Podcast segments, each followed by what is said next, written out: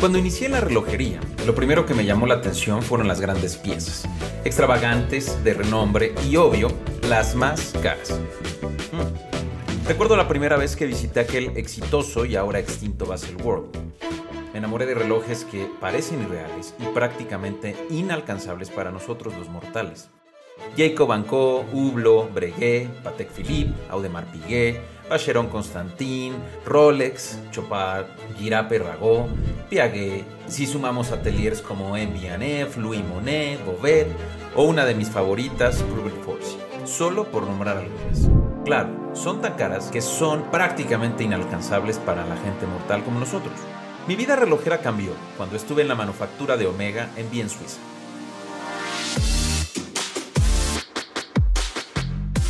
Sí, la gran Omega. Una de las primeras marcas en confiar en Clocker. Salí de ahí maravillado, con un gran vínculo con la marca. Conocí su historia en el Museo de Omega, que también estaba ahí. Y estaba enamorado.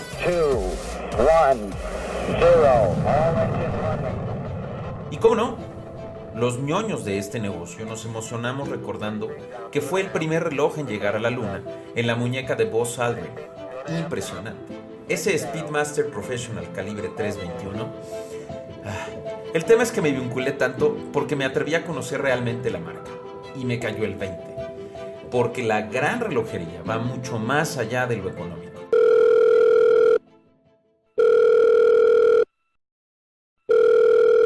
Hola. ¿Qué onda, mi George? ¿Qué pasa, mi hermano? ¿Cómo estás? Bien, ¿y tú cómo va la vida? Viviéndola al 100. Oye, te tengo una pregunta que seguro tú vas a poder responder críticamente. Dime, dime, mi. ¿Qué, qué opinas de los Seiko? Fíjate eh, a mí Seiko se me hace una excelente marca, sobre todo cuando, cuando te vas adentrando a este mundo de los relojes.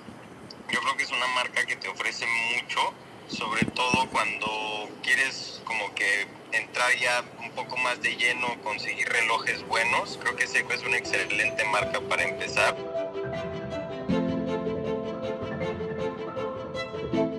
¿Y a qué voy con todo esto? Bueno, quiero conocer Seiko, una de las compañías más nombradas últimamente. Y ahora, con la mente abierta, sé que puedo ir más allá, pues no todo lo bueno tiene que venir de Suiza. Y ahí me tenían, vagando, en búsqueda constante de contenido con carnita. Hasta que lo vi. Seiko Passion México en Facebook, uno de estos grupos que son tan famosos en la relojería, o bueno, por lo menos eso creo.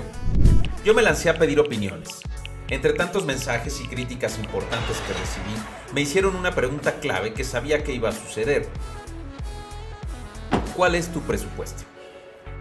Lo que me enganchó de este grupo fue que estaba hablando con gente que ama Seiko por lo que es. Eran sinceros con sus mensajes. Incluso había una persona que me comentó, ni la pienses bro, los japos saben lo que hacen. Y ahí nació otra pregunta. ¿Pero qué hacen también los japos?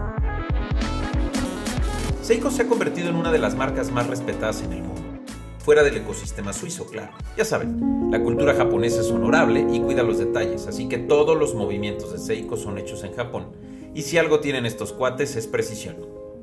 Aunque todo esto de los japos va mucho más allá del talento, que claro que lo tienen, pero lo brillante de su cultura radica en la disciplina. No saben lo fascinante que fue este research. Empecé buscando relojes y terminé con unas lecciones japonesas de organización y sabiduría.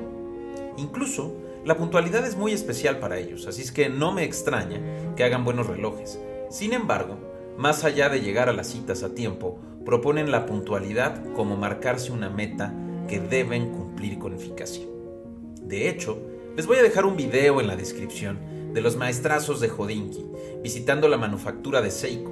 Son seis minutos en YouTube sin desperdicio alguno. Después de toda esta travesía, estoy listo para dar un veredicto. Y sí, Seiko supera todas las expectativas.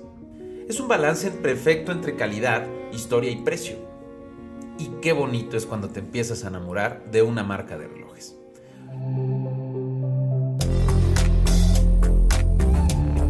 Nos vemos en el siguiente video para que me acompañen a comprar mi primer Seiko.